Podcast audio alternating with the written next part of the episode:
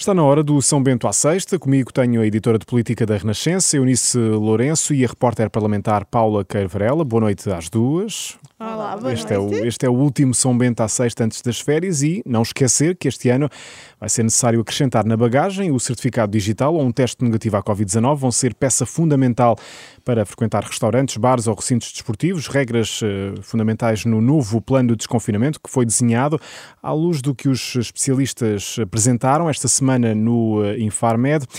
Ora, e precisamente nessa reunião, Marcelo Rebelo de Sousa fez questão de sublinhar o seu otimismo.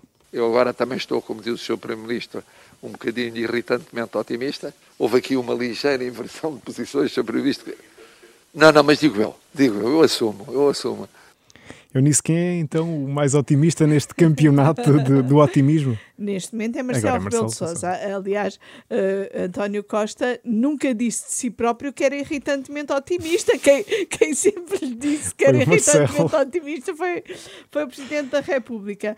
Mas como já na semana passada previam a Paula e a Susana, que eu ainda as ouvi, em pleno dia de É aniversário. verdade. Pois foi. Houve aqui uma certa inversão de papéis entre Marcelo e António Costa e eh, o presidente já estava otimista há muito mais tempo, já estava a querer eh, aliviar regras pelo menos desde junho e só agora é que vamos ter um alívio mais significativo de, de regras. E achei eh, ainda que otimista mas um otimista cauteloso o, o primeiro-ministro. Tanto assim que no plano que ele apresentou ontem no Conselho de Ministros, não vai tão à frente quanto os próprios especialistas tinham hum, apontado Mas na mesmo- reunião do Infarmed no início da semana. Mas mesmo assim achas que estão mais próximos? Faz aqui parte, de certa forma, de uma nova estratégia Sim, de eu acho, comunicação? que, eu acho que estão mais próximos, sem dúvida. Hum, e, e tu? Sobretudo se nos Sim, lembrarmos, Paula. desculpa Pedro, Diz, diz, diz.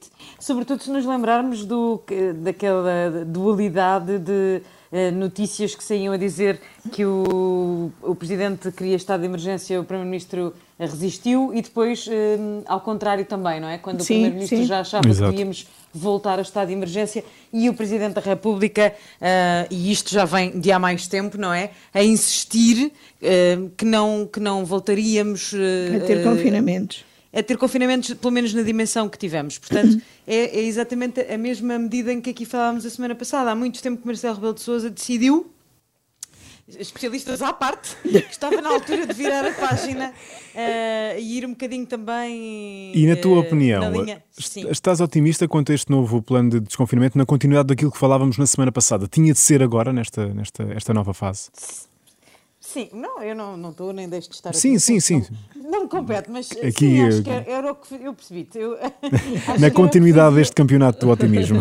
Exato, era o que fazia sentido, ahm, de facto, tendo em conta os níveis de, de vacinação completa da população portuguesa. Ahm, acho que António Costa é, é, é, é cauteloso QB, no sentido de não precipitar já ah, medidas hum, mais, menos restritivas ainda, não é? E esperar ah, pela imunidade do grupo. Ela devia alegadamente ter sido atingida, ou estar a ser agora, por esta altura, não é? No princípio de agosto. Ah, estamos um bocadinho atrasados em relação a esse calendário. Temos estado sempre um bocadinho atrasados, mas pronto. E, portanto, também não fazia sentido. eh, Lá porque Inglaterra tinha o seu dia da libertação, não fazia sentido nenhum que nós também tivéssemos, ou o deles era o Freedom Day, era da liberdade, Sim. e que nós também tivéssemos um arreboque disso apenas, porque nós estamos muito longe dos níveis de Inglaterra nessa, nesse campeonato. Agora, era isto que o Presidente da República pedia, não é? Que a vacinação ah, pudesse ter um papel preponderante na avaliação do risco que fazemos, tendo em conta que não estamos a subir, pelo menos de, de forma alarmante, não é? Nos treinamentos, acho que isto era o que fazia sentido, e depois, então, em setembro, já com 70% aproximadamente da população vacinada, seguir para outra etapa. Eunice, queres acrescentar? Eh, quero só acrescentar que uh, isto tem logo um efeito imediato. Uh, foi um bocadinho estranho, quase. Eu ontem, uh, depois do Conselho de Ministros, fui jantar com uns amigos e colegas que também tinham estado no Conselho de Ministros numa esplanada. Ah, numa esplanada. E Naquela mesma esplanada, na segunda-feira, às 10h20, já só estávamos duas ou três pessoas na esplanada e os empregados a pedir que fôssemos pagar porque tinham de arrumar. Ontem às 10h30 a esplanada ainda estava cheia de gente. Os empregados só depois das 10h30 começaram a pedir para irmos pagando e, portanto, as regras só entram em vigor no domingo, mas houve logo Sim, um efeito. Diz domingo diz quinta-feira. É Exatamente, houve logo um efeito psicológico é isso, que começou é a funcionar é ontem à noite. Muito bem, vamos mudar de tema e recuperamos aquilo que aconteceu esta semana no verdadeiro São Bento. Foi aprovado o relatório da Comissão de Inquérito ao Novo Banco, com os votos uh, contra apenas do PS. O PSD aprovou, apesar de um dos pontos referir que foi uma fraude política a capitalização inicial eh, do banco. E Rui Rio defende-se assim. O PSD não nega que tenha havido problemas e que haja problemas com a resolução do BES, como é evidente. Mas é o próprio relatório que diz que a resolução do BES é o menos, o menos mal dos males, digamos assim. Portanto, se o menos mal dos males a Comissão considera, considera uma fraude, as outras consideram fraudes maiores. Paula, tu que acompanhaste este tema esta semana, afinal o que é que se passou? Aqui acaba por ser um pouco contraditória esta, esta história?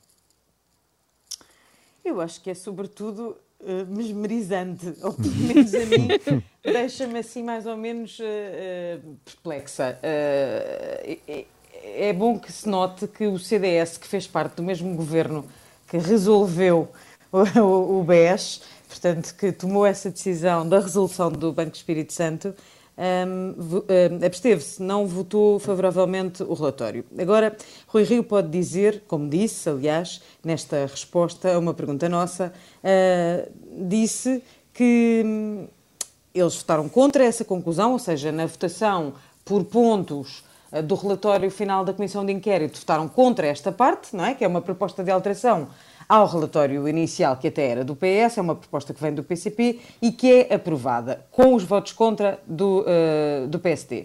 Muito bem. Mas ela foi aprovada e, portanto, fica plasmada na versão final do relatório.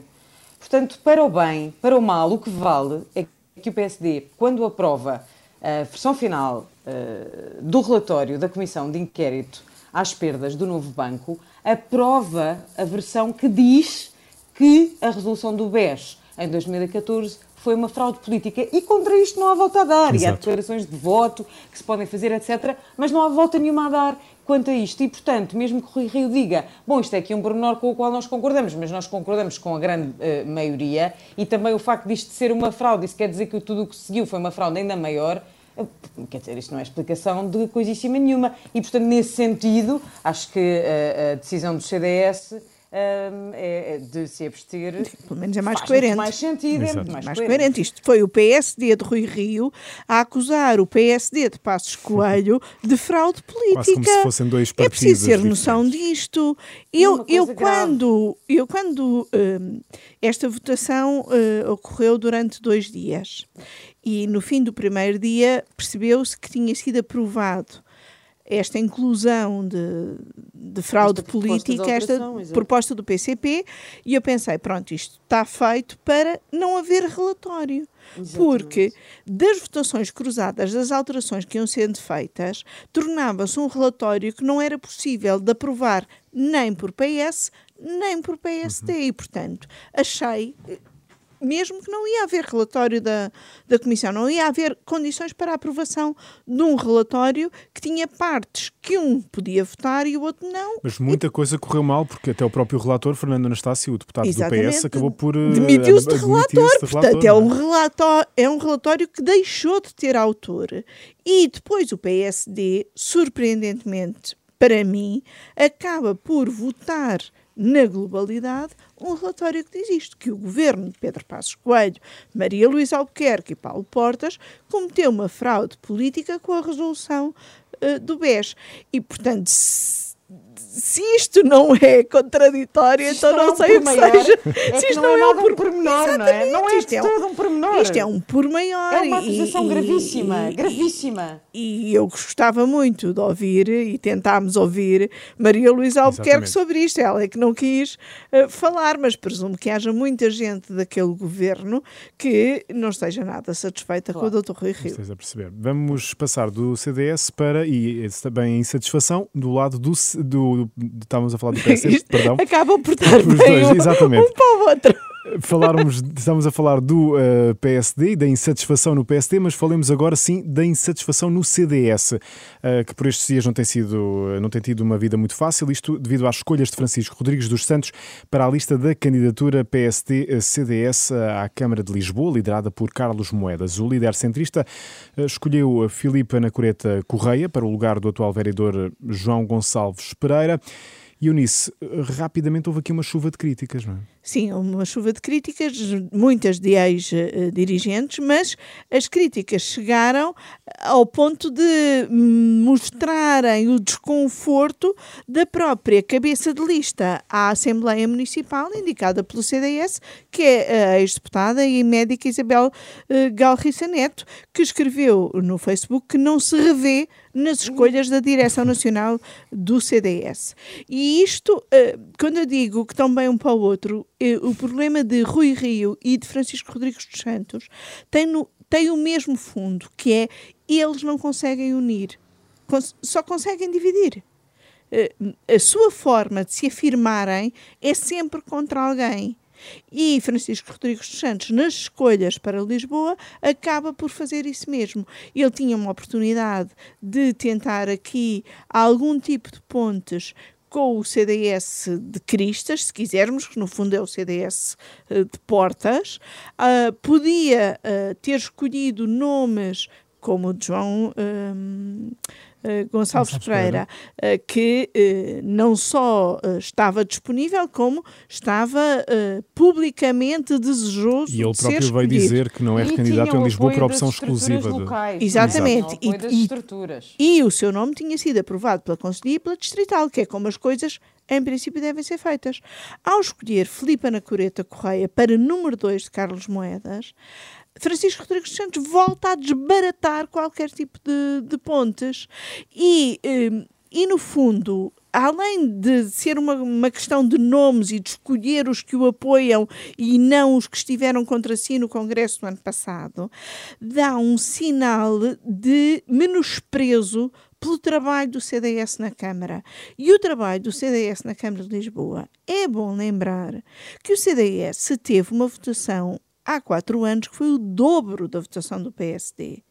E, portanto, o CDS devia ter uma posição de força, de mérito e eh, de grande eh, reconhecimento daquilo que foi o seu eh, resultado há quatro anos nesta lista e não tem.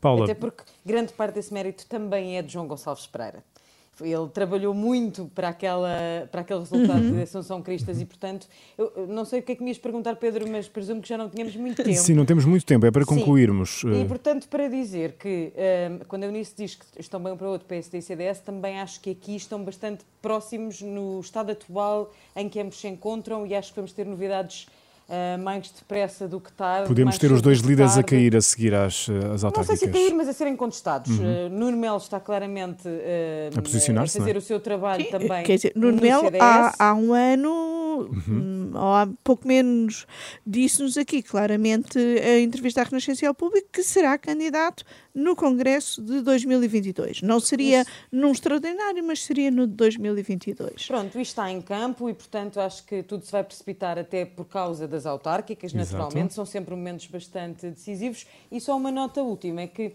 uh, há uma expressão que eu gosto muito, uh, que é estrangeira, estou a brincar, que é uh, be a bigger man. Há alturas na vida em que nós podemos tomar a decisão correta, não é? A decisão certa, mesmo Exato. que ela seja contra a nossa verdadeira vontade, mas aquela é a decisão certa e nós sabemos, e portanto mais vale tomar aquela do que outra que nos satisfaça uh, uh, mais imediatamente as nossas mesquinhezes que temos todos. E eu acho que havia uma oportunidade aqui para Francisco Rodrigues dos Santos ser esse melhor, a melhor versão de si próprio e ele não resistiu não, não a ser exato, igual a si próprio. E um sinal de que no PSD as coisas também se vão encaminhando nesse sentido é que Rui Rio, que dá uma entrevista ao Expresso que sai hoje, uhum. começa, eu acho notável que o líder do maior partido da oposição comece uma entrevista a dizer comentários sobre os seus eventuais adversários no Congresso a seguir às autárquicas. Sobretudo é mesmo... eles estão caladinhos neste momento. Portanto, é, é mesmo sinal de que é isso que se vai passar. Vai acontecer. Exatamente. Vamos esperar. Obrigado às duas, Eunice Lourenço e Paula Queiro Varelas. Boas férias. Vamos. Uh... Boas férias, Pedro.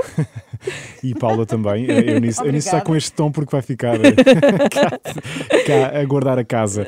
Mas o São Bento à sexta e também a edição da noite ficam por aqui, vão de férias. Já a seguir já sabe que pode ouvir o ensaio geral. Obrigado mais uma vez, Paula e Eunice, e obrigado Obrigada. a si também pela sua companhia. Tenha umas boas férias, se for o caso, e fique bem, fique com a Renascença.